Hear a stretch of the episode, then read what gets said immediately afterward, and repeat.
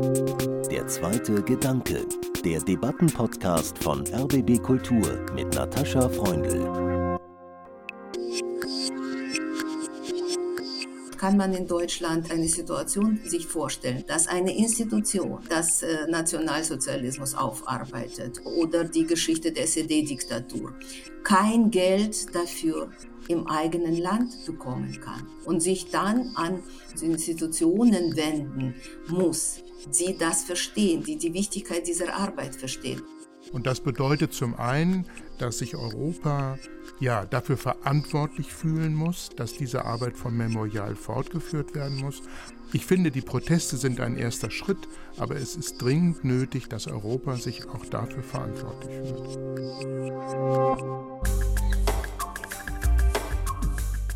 Es ist 80 Jahre her, dass in einer Villa am Wannsee über die Endlösung der Judenfrage beraten wurde. Bei der heute sogenannten Wannsee-Konferenz am 20. Januar 1942 ging es nicht um die Idee, alle europäischen Juden zu vernichten.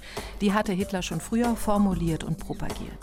Es ging auch nicht um die Entscheidung, diese Idee in Taten umzusetzen. Das geschah bereits ab Herbst 1939 an den polnischen Juden und seit Juni 1941 im Vernichtungskrieg systematisch an den sowjetischen Juden. In der Wannsee-Konferenz ging es um die Koordinierung der Vernichtung unter Leitung des Reichssicherheitshauptamts und der Beteiligung aller Ämter und Verwaltungen der Reichsregierung. 80 Jahre danach gehen wir in der zweite Gedanke einigen Fragen zur Erinnerung an die Shoah und den deutschen Vernichtungskrieg nach. Und im ersten von drei Teilen spreche ich, Natascha Freundl, mit der Moskauer Historikerin Irina Scherbakowa und dem Berliner Historiker Michael Wild darüber, wie verschieden diese Zeit und ihre Folgen in Russland und Deutschland erinnert werden. Wir beginnen also mit einem weiten historischen und geografischen Bogen, weil mein erster Gedanke hierzu sehr oft ist, dass der Vernichtungskrieg in den besetzten Gebieten der ehemaligen Sowjetunion, besonders in der Ukraine und in Belarus, in der deutschen Erinnerungskultur heute kaum eine Rolle spielt. Und ich frage mich, warum? Und ich freue mich sehr darüber, mit zwei Experten sprechen zu können. Herzlich willkommen, Edina Scherbakowa in Moskau. Ich grüße Sie. Ich grüße Sie auch. Und herzlich willkommen hier im RBB-Studio, Michael Wild. Hallo, freue mich, dass ich hier bin. Irina Schepakowa ist nicht nur Historikerin, sondern auch Germanistin und Übersetzerin. Sie ist Gründungsmitglied der russischen Menschenrechtsorganisation Memorial und setzt sich seit vielen Jahren intensiv für die Aufklärung des Stalinismus und die kritische Erinnerung an den Zweiten Weltkrieg in Russland ein. Als Autorin vieler Bücher in Recherchen zur Oral History und in den Archiven an Universitäten und Schulen. Michael Wild ist Professor für deutsche Geschichte des 20. Jahrhunderts mit Schwerpunkt im Nationalsozialismus an der Humboldt-Universität. Er hat über das Führungskorps des Reichssicherheitshauptamts geschrieben, über die Begriffe Volk und Volksgemeinschaft. Ende Januar erscheint sein neues Buch Zerborstene Zeit, Deutsche Geschichte 1918 bis 1945. Und mehr Infos über die Arbeit meiner Gäste stehen wie immer auf unserer Webseite und in den Show Notes. Und zu Beginn möchte ich Sie, wie oft hier in der zweite Gedanke, um Ihre ersten Gedanken zu fünf ersten Stichworten bitten, Frau Schabakowa und Herr Wild. Und ich beginne gleich mal ja, mit dem Ausgangspunkt unserer Debatte heute. Wannsee-Konferenz. Michael Wild. Ja, bürokratischer Massenentscheidung oder Besprechung zum bürokratischen Massenmord, zum staatlichen Verbrechen. Irina Schabakowa, Wannsee-Konferenz. Ein sehr deutlicher Beispiel von Schreibtischtätern. Vernichtungskrieg, das Wort habe ich jetzt schon ein paar Mal erwähnt. Ihre ersten Gedanken dazu, Irina Schabakowa? Ja, das bedeutet natürlich einen ganz anderen Charakter des Krieges als alles, was man vorher gekannt hat. Michael Wild. Bei mir verbindet sich das mit der Legende von der sauberen Wehrmacht. Und ein sehr deutsches Wort ist Vergangenheitsaufarbeitung, Professor Wild. Ist nie zu Ende. Irina Schebakowa, hm. Vergangenheitsaufarbeitung. Ja, es ist sicherlich nie zu Ende und das ist wie eine dünne Schicht, die immer wieder aufgetragen werden muss auf das Massenbewusstsein und sehr schnell verschwindet. Memorial wurde 2016 in Russland als ausländischer Agent eingestuft, wie auch viele andere regimekritische Organisationen und Medien. Nun hat das oberste Gericht in Russland die Auflösung von Memorial angeordnet. Was denken Sie über diesen Begriff, Frau Schabakowa? Das ist ein politischer Stempel. Das ist eigentlich wie eine Brandmarke. Michael Wild, ja, ich finde, das Verbot von Memorial ist eine wirklich was ähm, alle Menschen, die sich um die Erinnerung an den Zweiten Weltkrieg, die Verbrechen der Nationalsozialisten und Stalinismus erinnern, empören muss. Äh, das ist ein solch Schlag gegen Menschenrechte und eben Aufarbeitung von Verbrechen. Das finde ich empörend. Ein neuer Begriff in der US-amerikanischen und auch westeuropäischen Geschichtswissenschaft ist multidirektionale Erinnerung. Michael Rosberg hat diesen Begriff geprägt in seinem Buch Holocaust-Gedenken im Zeitalter der Dekolonisierung. Ein guter Begriff, Michael Wild? Ja, ich denke, wir kommen noch darauf zu sprechen. Ich finde diesen Begriff nötig und er hat meiner Erachtens Türen geöffnet. Was sagen Sie dazu, Irina Schebakowa? Ja, also mit Begriffen tut man sich nicht so leicht. Und ich habe eigentlich einige Zweifel, wie man mit diesem Begriff umgehen wird. Wir werden darauf tatsächlich noch zu sprechen kommen. Äh, ich hatte schon angekündigt, äh, ein weiter Bogen heute in unserer Debatte. Ausgangspunkt ist der 80. Jahrestag der Wannsee-Konferenz, die Beratung über Organisation und Durchführung der sogenannten Endlösung der Judenfrage. Welche Rolle spielt der Jahrestag in der Erinnerungskultur heute in Deutschland, Professor Wild? Ich denke schon, dass er mittlerweile eine wichtige Rolle spielt. Das ähm, Haus, wo die Wannsee-Konferenz vor 80 Jahren stattgefunden hat, wird äh, vor Corona von über 100.000 Besucherinnen und Besuchern besucht. Das ist ja auch ein recht weiter Weg. Es ist ja nicht die Innenstadt, sondern liegt eben draußen am Wannsee. Es sind viele ausländische Besucherinnen und Besucher, die nach dorthin kommen.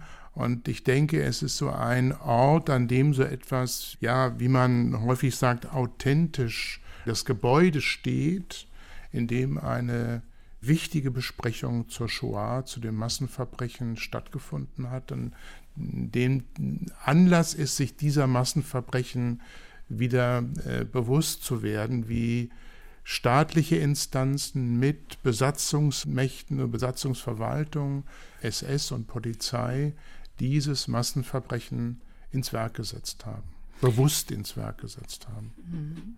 Wie wird denn, wenn überhaupt, an die Wannsee-Konferenz jetzt auch zum 80. Jahrestag in Moskau und in Russland erinnert, Frau Scherbakowa? Ich glaube, das ist ein bisschen zweideutig. Ähm, einerseits ähm, ist natürlich auch Wannsee-Konferenz ein Begriff und äh, nicht nur für die Historiker, das ist eine sehr bekannte Geschichte. Bekannt ist sie aber ziemlich spät geworden, aber für uns alle, glaube ich, im ähm, Zusammenhang mit dem Eichmann-Prozess.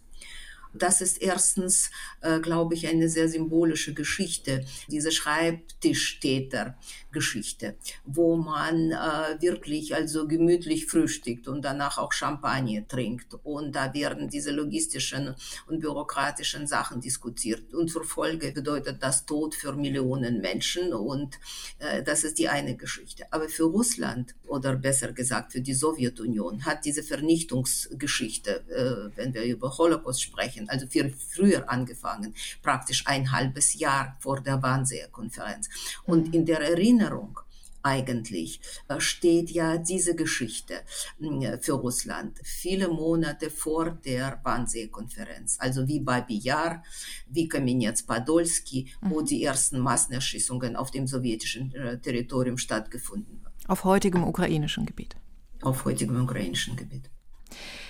Michael Wild, wie schätzen Sie denn das Wissen um den Vernichtungskrieg im Osten hierzulande ein? Schon wenn es um die Opferzahlen geht, kursieren ja verschiedene Aussagen. Man kann mal was finden zu bis zu 40 Millionen Menschen, dann ist wieder die Rede von 24 Millionen, darunter etwa die Hälfte Zivilisten. Wie schätzen Sie das ein? Ich glaube, da würde ich auch anknüpfen, was Frau Schewakowa eben gesagt hat. Während es in den Nationen der Sowjetunion von früher Bedeutung war, war es in Deutschland lange Zeit ein nicht bekanntes und auch nicht beachtetes Kapitel.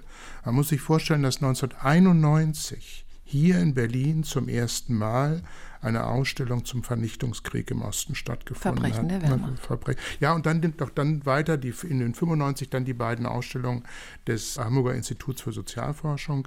Ich glaube, an der, wenn ich richtig sehe, Frau Scherbakova, wenn ich es richtig, haben Sie auch an der ersten Ausstellung von Herrn Rürup und der Topografie hier in Berlin mitgemacht?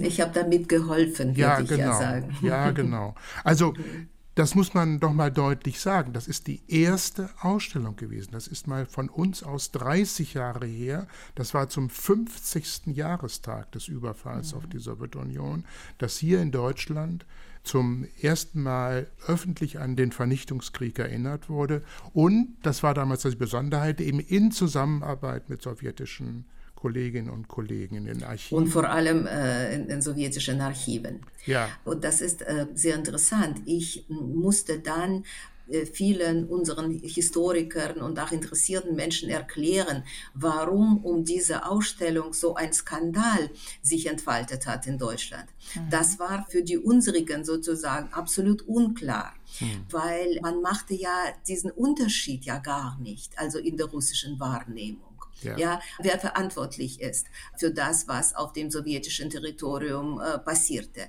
Und äh, deshalb, und das ist für, sozusagen für die deutsche Seite äh, nach wie vor diese Geschichte mit Wehrmacht so außerhalb dieser Verantwortung stand.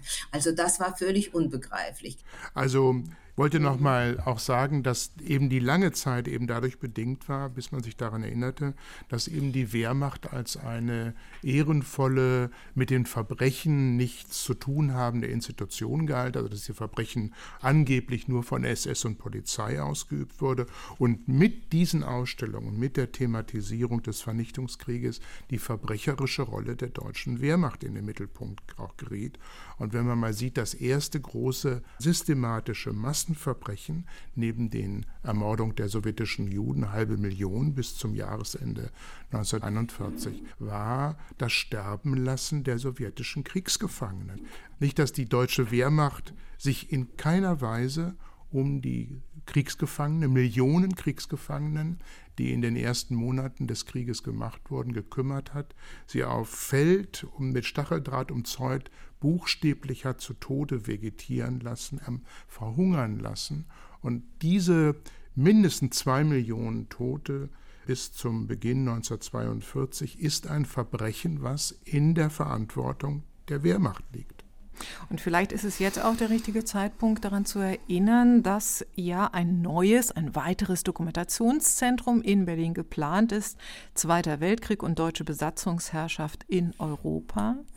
Michael Wild, ich frage mich dennoch, wie es kommt, zurückzukommen auf meinen ersten Gedanken, wie es kommt, dass insbesondere Ukraine und Belarus bei uns so blinde Flecken auf der historischen Landkarte sind. Vielleicht darf ich noch erinnern, dass es auch in Berlin das Museum in Karlshaus gibt, was mhm. seit vielen Jahren deutsch-russische Geschichte und auch die Geschichte des Vernichtungskrieges thematisiert.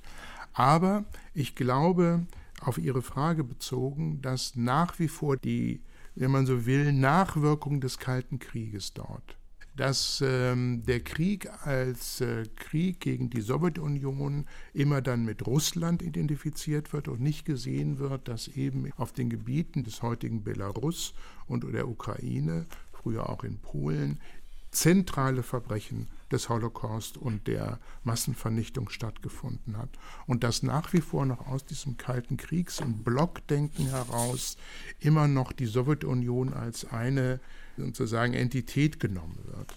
Also um äh, die Antwort auf diese Frage fortzusetzen. Ähm, ich glaube, das lässt sich, was Deutschland dann betrifft, das lässt sich, wie äh, Michael Wild schon richtig gesagt hat, lässt sich dadurch erklären, dass Russland als Erbe und Nachfolgerin der Sowjetunion immer wieder gesehen wird. Und andererseits will Russland, also das ist auch damit verbunden, dass Russland stets in dieser Rolle auftreten will. Aber es ist anders, als es in der sowjetischen Sichtweise war vor allem in der Brezhnev-Zeit zum Beispiel, als diese Erinnerung oder besser gesagt ein sehr mythologisches Bild dieses großen Vaterländischen Krieges so wie ein Kleister war, das die Völker der Sowjetunion verbinden sollte. Ja? Mhm. Und äh, die kommunistische Ideologie hat ja diese Aufgabe nicht mehr erfüllt, aber die Erinnerung an den Vaterländischen Krieg sehr wohl noch. Es gab ja dieses sowjetisches Volk, das aus den Klischeebildern bestand, ja, was besonders also in den Kriegsfilmen so prägnant war, ein stets witziger und ein bisschen listiger Ukrainer, ein lyrischer Georgier, ein schweigsamer, aber sehr arbeitsamer Kasache und so weiter und so fort und natürlich ein großer Bruder, der sozusagen der wichtigste, der russische Krieger. Und das ist es nicht mehr. Ja, dieses Bild ist völlig auseinandergefallen. Das gibt es nicht mal in Russland mehr, mhm. weil, wie wir das am 9. Mai schon gesehen äh, haben, an diesem runden Datum, Anfang des Krieges und des Sieges, es gab ja jetzt dauernd runde Daten, stand ja Russland allein in dieser Parade, mhm. fast allein. Russland feiert am 8. Mai und äh, mhm. zum Beispiel die Ukraine am 9. Mai, ja. den Tag des. Und das ist sozusagen ein Zerfall dieser Erinnerung, ein Zerfall dieses offiziellen Kleister. Aber es gibt ja etwas sozusagen als eine Volkserinnerung anbetrifft. Und sie war wirklich auf die oder jene Weise gemeinsam. Aber durch die Geschehene der 90er Jahre, dass Russland immer wieder diese Rolle des großen Bruders spielen will. Ja, also das ist natürlich auch der Grund dafür, dass diese Erinnerung absolut sich in kleine Stücke zerfallen ist. Und jedes Land baut es jetzt auf die eigene Weise auf. Wie Ukraine oder Belarus oder andere Republiken, die dann, und das ist eine auch tragische Geschichte, wie Kasachstan zum Beispiel, oder mittelasiatischen Republiken, wo so viele Opfer gab, im Kaukasus, dass diese Erinnerung auch nicht mehr diese Rolle erfüllt, sozusagen als eine gemeinsame furchtbare Tragödie und einen furchtbaren Preis dieses Sieges, das eigentlich von allen ähm, damals sowjetischen Menschen gewonnen werden konnte. Also das ist eine in meinen Augen, das ist eine unglaublich tragische Geschichte. Kommen wir mal zurück zu dem Stichwort Vergangenheitsaufarbeitung, Michael Wild. Die, die deutsch-amerikanische Philosophin Susan Nyman nennt sie vorbildhaft, besonders für das Land, in dem sie geboren wurde, die USA. Sie hat sogar ein Buch geschrieben mit dem Titel Von den Deutschen lernen. Ich frage mich oft angesichts jetziger, offener antisemitischer Parolen und Symbole, zum Beispiel auf den Corona-Demonstrationen oder Anti-Corona-Maßnahmen-Demonstrationen, wie wirksam war die berühmte deutsche Vergangenheitsaufarbeitung, die Holocaust Education tatsächlich? Ja, auf eine paradoxe Weise, auf eine verdrehte Weise zeigen ja diese Benutzung, diese Instrumentalisierung beispielsweise des gelben Sterns, um sich selber wie ein jüdisches Opfer in der NS-Diktatur darzustellen, zeigen ja, wie diese Erinnerungsfragmente und die Aufarbeitung der NS-Vergangenheit tatsächlich so angekommen sind, in der Gesellschaft verbreitet sind. Das, was es zugleich zeigt, wie beliebig die geworden sind, wie man gewissermaßen ohne Reflexion darüber, was in der NS-Zeit an Verbrechen und wirklicher Diktatur geschehen ist, meint, man sei in einer ähnlichen Lage wie jüdische Verfolgte oder kommunistische Verfolgte während der NS-Zeit oder würde wie Widerstandskämpferin wie Sophie Scholl agieren. Hm. Das wiederum, glaube ich, verweist darauf, dass es nicht so etwas gibt wie einen gesellschaftlichen bewahrenden Fortschritt in der Vergangenheitsaufarbeitung oder Beschäftigung mit der Vergangenheit, sondern dass das wirklich immer ein gesellschaftlicher Prozess ist, der neu verhandelt werden muss. Wir können nicht sagen, aber da haben wir doch jetzt in den letzten 30 Jahren müssen wir doch viel erreicht haben. Ja, wir haben viel erreicht. Staatlicherseits wird die Erinnerung an die NS-Verbrechen gefördert. Es gibt die Gedenkstätten, die Museen, es gibt viele Akteure und Akteurinnen in diesem Bereich. Trotzdem verändert sich Gesellschaft und muss, wenn zum Beispiel in solchen ja, Stresssituationen wie jetzt, wo es angesichts der Pandemie ja auch um Zusammenhalt, Einsicht, Selbstdisziplin, Gemeinsinn, Gemeinwohl geht, zeigt sich auch, dass Aufarbeitung von Vergangenheit eben auch neu gefüllt werden muss, neu definiert, neu ausgehandelt werden muss. Und ich als Historiker eben dafür eintrete, zu ein, die Differenz klar zu machen, dass es eine, eine Anmaßung ist, wenn Demonstrantinnen und Demonstranten heute mit gelben Sternen durch die Straßen laufen. Frau Schebakowa, Sie sind ja seit vielen Jahren Kuratoriumsmitglied in der Gedenkstätte Buchenwald und auch vor diesem Hintergrund interessiert mich, wie Sie Äußerungen aus der deutschen Politik der jüngeren Zeit wahrnehmen, zum Beispiel 2018 der AfD-Politiker Alexander Gauland mit dem ja inzwischen berühmt-berüchtigten Satz, wir bekennen uns zu unserer Verantwortung für die zwölf Jahre, aber Hitler und die Nazis sind nur ein Vogelschiss in unserer über tausendjährigen Geschichte. Wie kommt das bei Ihnen an? Ja, also das ist hm, die alte Geschichte, das ist ein altes Märchen. Ja. Und das ist äh, das, was äh, Michael Wild schon richtig gesagt hat. Zum einen, also das ist natürlich ein, ein Wegschauen und ein Missbrauch der ganzen Sache einerseits.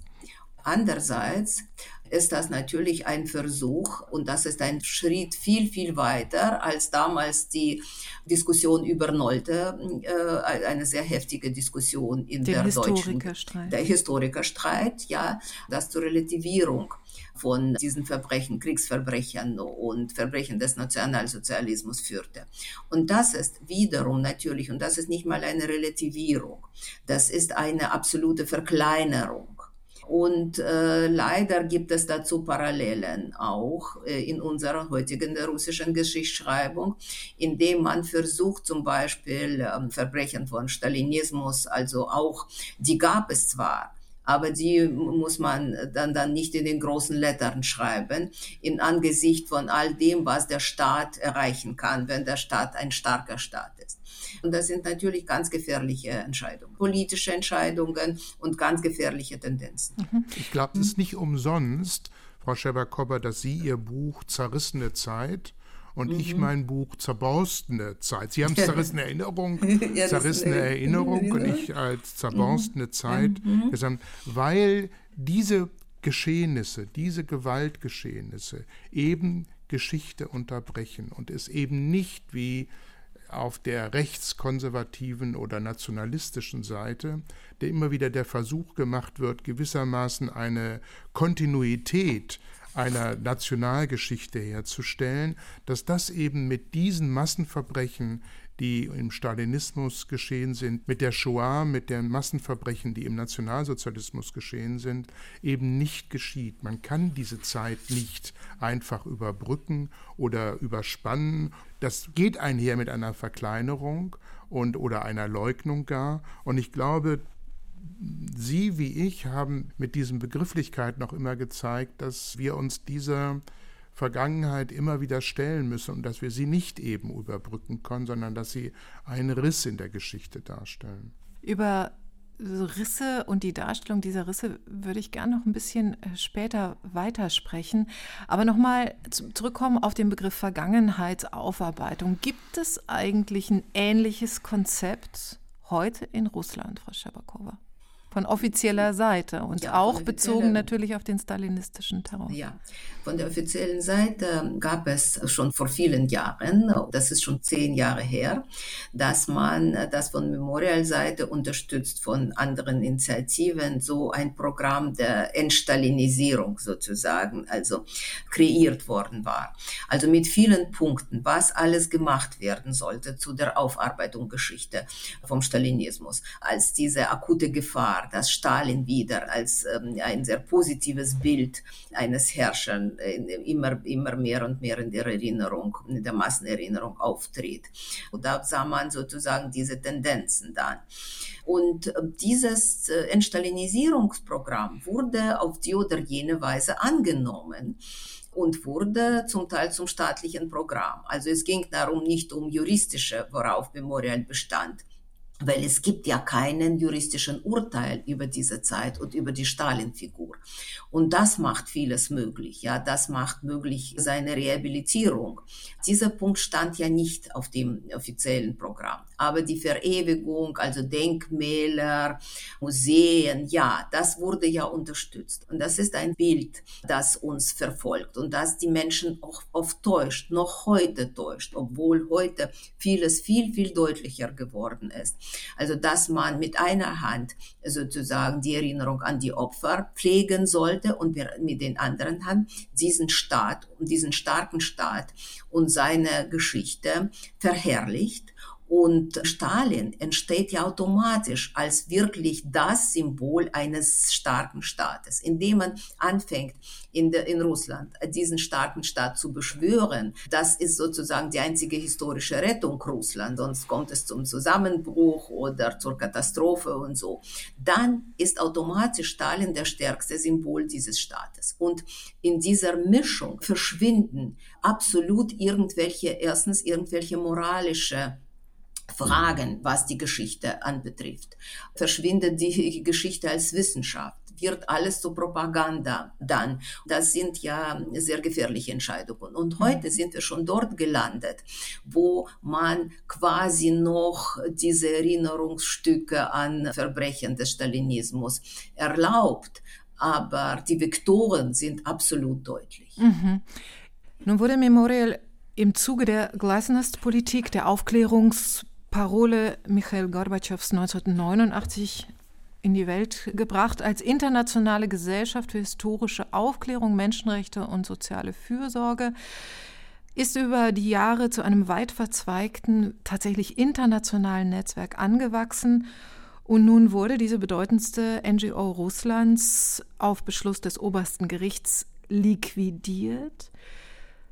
Was haben Sie bis heute erreicht? Oder wie kann es mit der Memorialarbeit auch weitergehen heute? Nur erstens, Gott sei Dank, ist Memorial ein Netzwerk. Und nicht alle Organisationen sind momentan von dieser Entscheidung, Liquidierungsentscheidung betroffen. Es gibt ja äh, über 50 Organisationen im Lande, die dann unabhängig arbeiten und auch im Ausland. Und hoffentlich kann diese Arbeit fortgesetzt werden. Und wir werden natürlich alles Mögliche tun, das Thema nicht untergeht. Aber die Arbeit wird natürlich viel, viel ähm, schwieriger sich gestalten, als es davor war. Das ist gar keine Frage. Diese Liquidierungsgeschichte, das war sozusagen ein, ein Schlusspunkt aber es hat noch viel früher angefangen, seit dem Jahre 2016, als internationale Memorialgesellschaft zum ausländischen Agenten erklärt worden war. Und seit der Zeit arbeiten wir in einer sehr schweren äh, Situation und sind stets von Strafen verfolgt und so. Und ich wollte ja vielleicht noch einen Satz sagen, weil diese Frage kommt sehr oft äh, in Deutschland, auch bei den Diskussionen wird sie gestellt. Warum haben Sie für Ihre Projekte äh, das Geld aus Ausland bekommen? Warum zum Beispiel aus Deutschland? Warum so viele deutsche Stiftungen Sie unterstützt haben? Und da äh, ist eine sehr einfache Antwort. Kann man in Deutschland, ist es schwer in Deutschland eine Situation sich vorstellen, dass eine Institution das Nationalsozialismus aufarbeitet oder die Geschichte der SED-Diktatur kein Geld dafür im eigenen Land bekommen kann und keine Unterstützung vom Staat, sondern umgekehrt und sich dann an Institutionen wenden muss, die das verstehen, die die Wichtigkeit dieser Arbeit verstehen. Und das sind vor allem die deutschen Stiftungen. Und das sind zum einen die Böll-Stiftung, äh, die Memorial den wichtigsten Partner in Russland nennt, auch das Goethe-Institut. Michael Wild, hätte nicht die Reaktion in Deutschland auch von Seiten ihrer Zunft Historiker noch viel stärker ausfallen müssen als Protest gegen diese Entscheidung äh, der Zerschlagung von Memorial Moskau? Ja, in jedem Fall. Also es gab Gottlob sowohl von den Gedenkstätten wie aber auch vom Historikerinnenverband gab es Protestresolutionen. Das ist ein erster Schritt. Ich bin aber sehr der Meinung, dass hier auf, von deutscher Seite, aber eben auch von europäischer Seite etwas sehr viel mehr getan werden muss.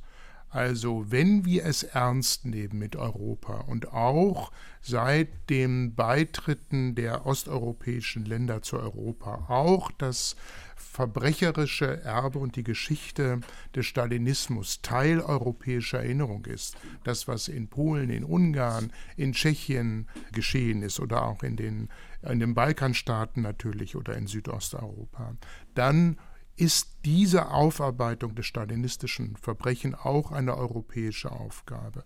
Und das bedeutet zum einen, dass sich Europa ja, dafür verantwortlich fühlen muss, dass diese Arbeit vom Memorial fortgeführt werden muss und auch, dass Europa sich einsetzt, dass die Mitarbeiterinnen und von Mitarbeiter vom Memorial jetzt geschützt werden. Denn mhm. äh, diese Verurteilung, die Liquidierung vom Memorial und wenn wir die Unterdrückung der Opposition in Russland nehmen, lässt ja befürchten, dass auch Mitarbeiterinnen und Mitarbeiter vom Memorial verfolgt werden oder drangsaliert werden. Also ich finde, die Proteste sind ein erster Schritt, aber es ist dringend nötig, dass Europa sich auch dafür verantwortlich fühlt. Frau Schebakowa, nochmal zum Begriff ausländischer Agent. Offenbar braucht die Putin-Regierung ja Feindbilder. Und ich frage mich immer wieder, warum? Ich glaube, das ist, äh, wenn man einen autoritären Staat aufbaut, ja, dann braucht man ja ständig Feinde. Das ist sozusagen eine der wichtigsten Richtlinien in der Ideologie. Weil wenn man für alle Fehler auch, für alle Engpässe, sagen wir, oder für alle Schwierigkeiten und so die anderen schuldig macht wie nach einem, es gab ja so ein alter Witz, äh, niemals hatten es die Russen so schlecht gehabt wie bei der äh, Präsidentschaft von Obama. Das ist ja diese ständige Verschiebung der Verantwortung auf die anderen. Dazu gibt es eine alte Tradition, jahrzehntelange Tradition. Das ist ein Erbe, wie Sie richtig gesagt haben, von dem Kalten Krieg, das Erbe vom Stalinismus.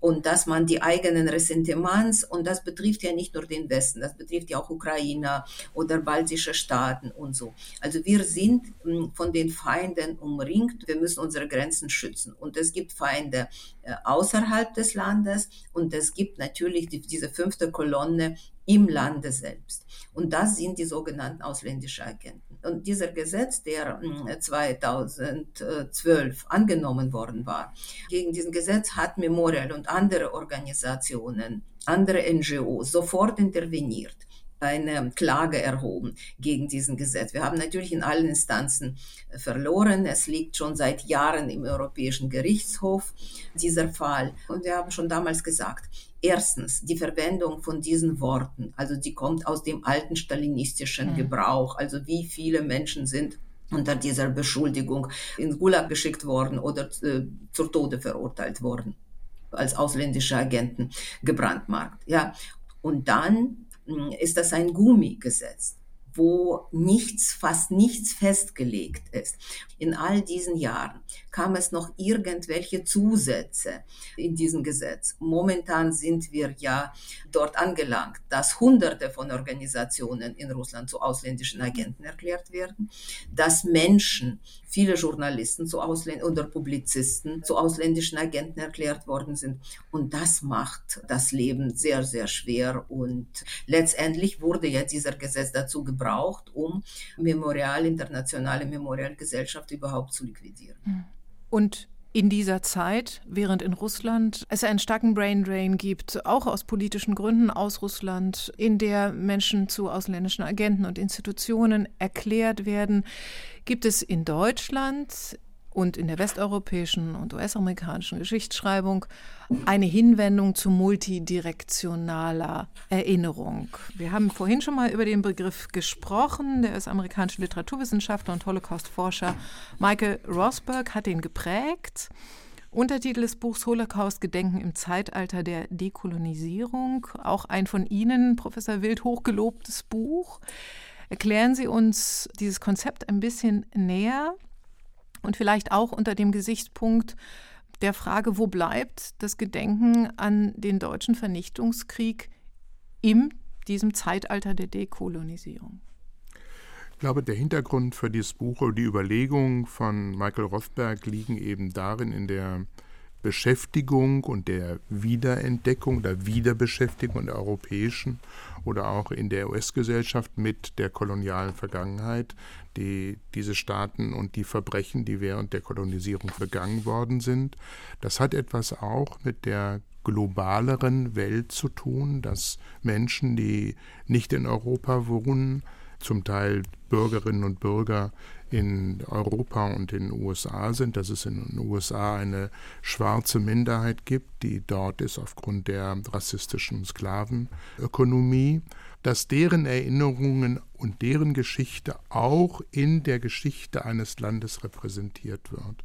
Und das, was Michael Rothberg, glaube ich, in einem guten Sinne vorgeschlagen hat, in dem man weiterarbeiten kann, zu sagen, das ist jetzt kein Nullsummenspiel, also nicht, was der Erinnerung an den Vernichtungskrieg, an die Shoah und den Nationalsozialismus gewissermaßen, da wird nichts weggenommen, wenn wir an die Kolonialverbrechen erinnern, oder an andere Gewaltverbrechen, sondern das ist ein Prozess, der jetzt in der Gesellschaft stattfindet und an der auch gewissermaßen in vielen Direktionen, vielen Richtungen erinnert und mit der Vergangenheit umgegangen wird.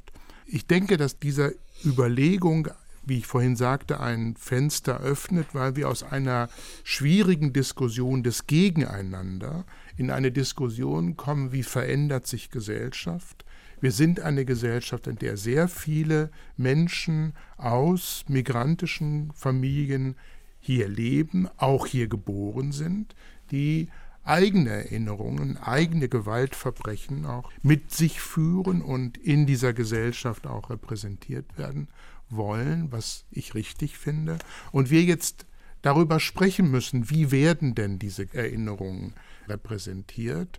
Das ist, glaube ich, etwas, wo Michael Rothberg mit seinem Begriff der multidirektionalen Erinnerung etwas öffnet, über das wir diskutieren sollen.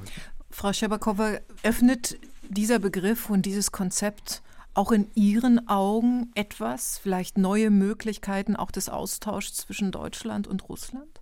Zwischen Deutschland und Russland, ich glaube, das ist eine besondere Geschichte, würde ich ja sagen, also in Anbetracht des 20. Jahrhunderts und der Geschichte, dieser unglaublich tragischen Geschichte, die uns gegeneinander oder miteinander so stark verbunden hat. Aber was dieser Begriff anbetrifft, ich stimme absolut zu, dass die Gesellschaft sich verändert hat und in Deutschland sich verändert hat und dass man natürlich auch diese Perspektive nicht aus der Sicht lassen sollte unbedingt. Aber hm, ich bin ein bisschen skeptisch, was Gebrauchgeschichte anbetrifft. Das erleben wir nicht nur bei diesem Begriff mit den Begriffen ist das so, dass sie sehr oft missbraucht werden, so wie was wir mit Genozid erleben oder würde ich sagen mit Holocaust. Das haben sie selbst an diesem Beispiel geführt, wie Antivaxer mit den gelben Sterbenden jetzt sozusagen demonstrieren.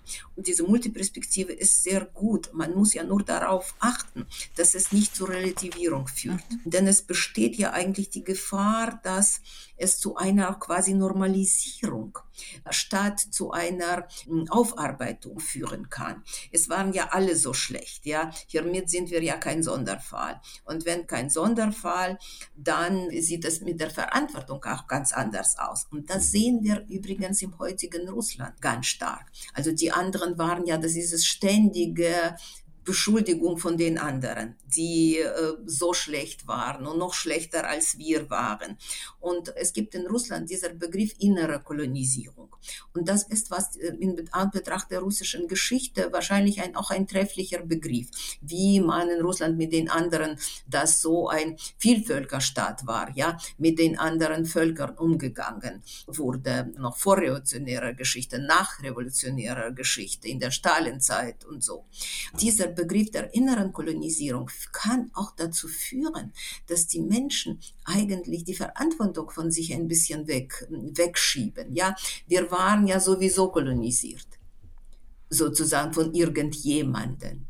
Da sehe ich ähm, einige Gefahren. Mhm. Ja, das kann ich gut verstehen, Frau Schabakowa. Ich glaube auch, dass es fatal und ganz in die Sackgasse führt, wenn wir beginnen, Opfer gegeneinander oder Verbrechen gegeneinander aufzurechnen. Weil das ist, wie gesagt, keine mathematische Aufgabe, sondern es geht darum, tatsächlich an die Verbrechen zu erinnern. Ich will mal ein Beispiel bringen, was mich auch im Augenblick umtreibt, dass es so aufgrund der aktuellen Politik bestimmte Bilder von Polen oder von Belarus gibt. Und so sehr wie die Diktaturen oder autoritäre Regime oder die Einschränkung von unabhängigen Gerichten oder freien Medien kritisieren müssen und natürlich niemand der die Menschenrechte ernst nimmt, die Lukaschenko-Diktatur gutheißen kann, muss man aber trotzdem sehen, dass die Menschen in Belarus bestimmte Erfahrungen auch mit Deutschland und deutscher Geschichte gemacht haben, die jetzt nicht einfach weggewischt werden können, weil wir gegen die Lukaschenko-Diktatur sind. Das ist, glaube ich, etwas, da würde ich Sie so aufgreifen wollen, zu sagen, dann kann schon etwas passieren, dass man etwas verblassen lässt, was aber zur Geschichte und zur europäischen Geschichte des 20. Jahrhunderts und zur europäischen Selbstverständnis dazugehört, sich dieser Verbrechen bewusst zu sein und auch anderes Beispiel, so sehr die Bundesregierung erstmal von der Argumentation nachzuvollziehen ist, dass man polnische Reparationsforderungen oder Wiedergutentschädigungsforderungen zurückweist, muss doch daran erinnert werden, dass die deutsche Besatzung in Polen ein verheerendes, mörderisches Regime gewesen ist. Ob man das über Entschädigungen regeln kann, das ist wiederum ein politisches Problem.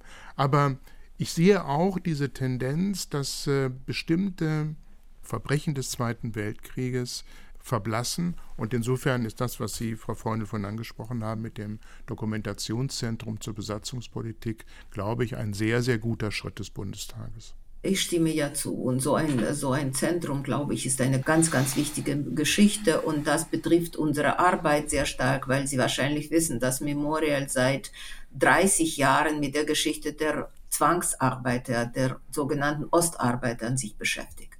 Und wir haben diesen riesen Archiv, den wir aufgearbeitet haben und mit vielen Biografien von Menschen. Die stehen ja nach wie vor am Rande dieses offiziellen Wahrnehmung des Krieges, des großen Vaterländischen Krieges in Russland. Und die Geschichte von diesen Menschen ist sehr stark mit der Besatzungsgeschichte verbunden natürlich. Und in diesem Sinne ist es für uns sehr, sehr wichtig. Ja, ganz recht. Ich glaube, dass diese Geschichte eben die Zivilbevölkerung auch in einer großen Weise mhm. betroffen hat in den osteuropäischen, eben auch russischen und belarussischen Ukraine. Also viele Millionen der Zwangsarbeiterinnen sind ja aus der Ukraine und Belarus gekommen. Das ist eine Geschichte, die in jedem Fall zentral auch in dieser Dokumentationszentrum aufgearbeitet werden muss. Mhm. Herr Professor Wild, Sie haben gerade die Gegenwartspolitik, die Ereignisse in Belarus angesprochen. Sicherlich ist auch der Russland-Ukraine-Konflikt und der schwelende Krieg im Donbass ein wichtiges Thema. Eine Frage, die ich dem Buch Der Russland-Reflex verdanke und Ihrem Gespräch, Frau Schepakowa, mit dem Osteuropa-Historiker Karl Schlögel, ist diejenige, ob wir denn aus dem Verständnis des 20. Jahrhunderts, aus dem Blick auf die Vergangenheit, großer Vaterländischer Krieg, stalinistischer Terror und so weiter, Kalter Krieg, ein besseres Verständnis für die Gegenwart tatsächlich gewinnen. Oder ob nicht auch die Gefahr besteht, äh, dieses Wort verwendet Karl Schlügel in dem Buch, einer Geschichtsversessenheit anzuhängen. Ähm, wissen Sie, also als Memorial gegründet worden war, und das war ja genau im Januar 89, ja, wir sind ja schon am Vorabend, also unseres 33-jährigen Bestehens, ja, und da war es noch die Sowjetunion. Und zu der Gründungskonferenz sind die Menschen aus allen damals Sowjetrepubliken gekommen, ganz große Delegationen aus Ukraine, aus Belarus und so. Und wir hatten so eine Vision damals, also die tragische Geschichte, Geschichte des Terrors, also die Opfer, die man erlebt hat, uns zusammenhalten werden obwohl schon damals die Bestrebungen zur Unabhängigkeit also deutlich geworden äh, sind, also in den baltischen Republiken auch und so. Aber wir haben gedacht, und da war Deutschland für uns, ich muss ja sagen, doch ein Beispiel, dass man sozusagen aus dieser negativen Vergangenheit doch eine Demokratie, eine Föderation aufbauen kann. Und das wird uns dann nur zusammenhalten, diese gemeinsame Aufarbeitungsgeschichte.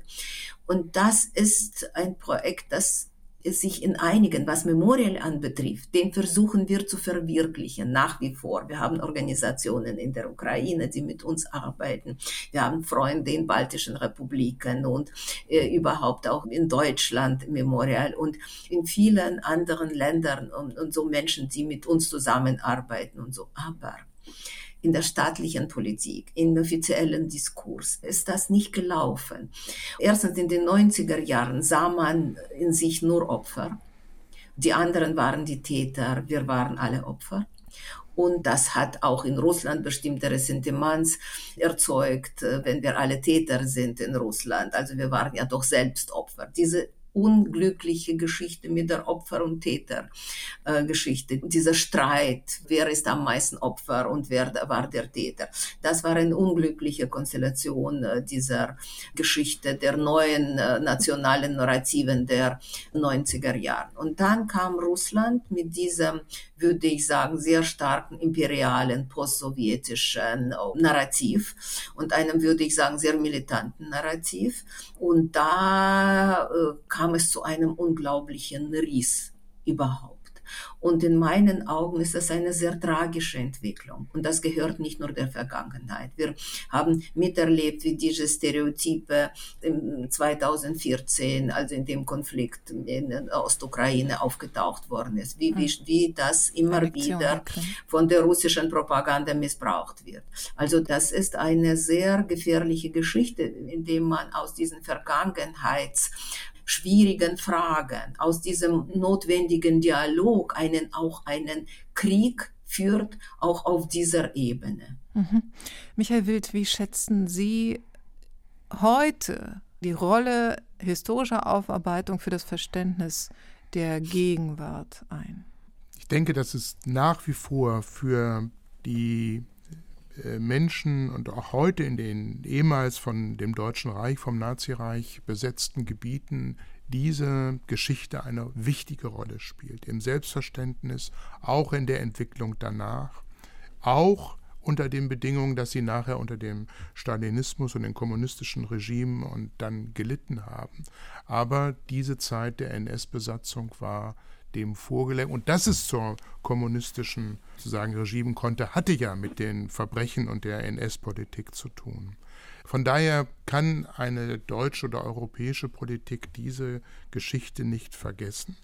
Glaube aber, dass es darauf dann auch wirklich ankommt. Also auf der einen Seite würde ich von meiner Wahrnehmung her sehen, dass Russland im Augenblick dabei ist, die alte Sowjetunion zu restaurieren, also diese imperiale Struktur wiederherstellen zu wollen, von der Frau Scherbakowa gesprochen hat.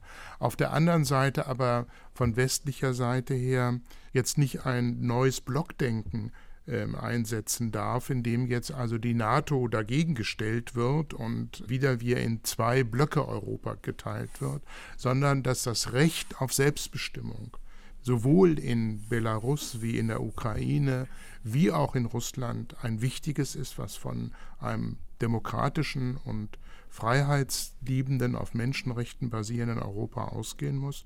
Und man kann doch wirklich mal überlegen, könnte man, ob dieser Raum auch von eben militärischer Bedrohung freigehalten wird, also dass Europa abrüstet und damit auch Befürchtungen auf beiden Seiten, dass kriegerische Handlungen von Russland ausgehen oder die NATO äh, die Ukraine integriert, dass man im Gegenteil auf eine freie, selbstbestimmte und waffenfreies Europa zielt. Frau Schebakowa, wenn man sich Ihr Lebenswerk, Ihre Bemühungen der Aufarbeitung anschaut und dann jetzt die aktuelle Lage, insbesondere das Urteil zur Liquidierung von Memorial, dann frage ich mich, was gibt Ihnen Hoffnung, dass Ihr Lebenswerk ja weiter wächst äh, oder auch neue Wurzeln schlägt? Wo sehen Sie Anknüpfungspunkte in der neueren, jüngeren Opposition zum Beispiel gegen die Putin-Regierung? Man sagt oft, in Russland muss man lange leben oder dann eben sehr kurz vielleicht.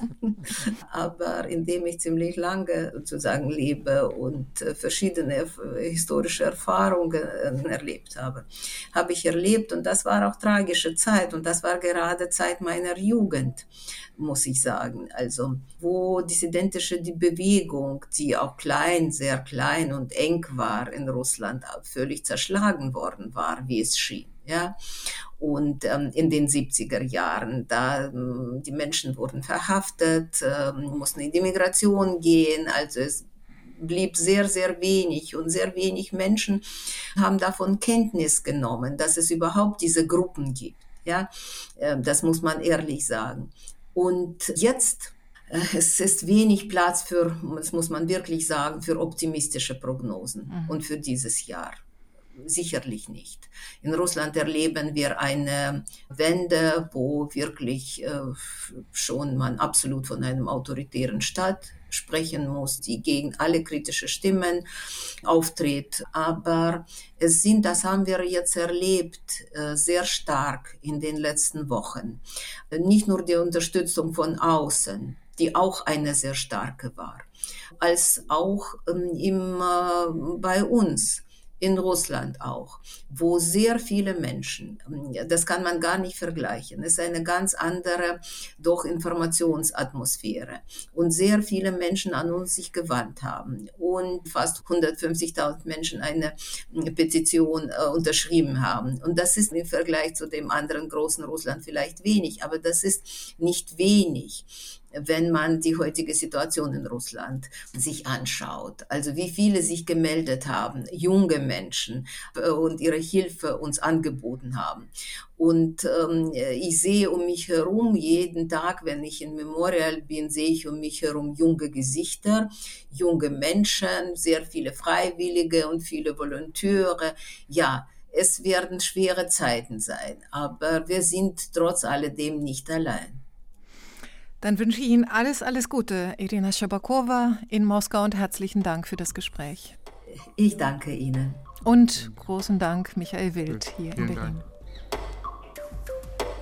Deutschland und Russland, das ist eine besondere Geschichte, hat Irina Scherbakowa gesagt. Mein zweiter Gedanke dazu ist, dass wir noch viel mehr Austausch zwischen denjenigen in beiden Ländern brauchen, die sich für ehrliche Aufarbeitung und Aufklärung einsetzen. Der Kreml ist nicht ganz Russland. Auch Memorial ist nicht ganz Russland. Die Frage ist, mit wem man lieber spricht. In der nächsten Folge, zum 80. Jahrestag der Wannsee-Konferenz, geht es hier um die Erinnerung in deutschen Täterfamilien. Carla Spangenberg hat dann Alexandra Senft und Johannes Spohr zu Gast.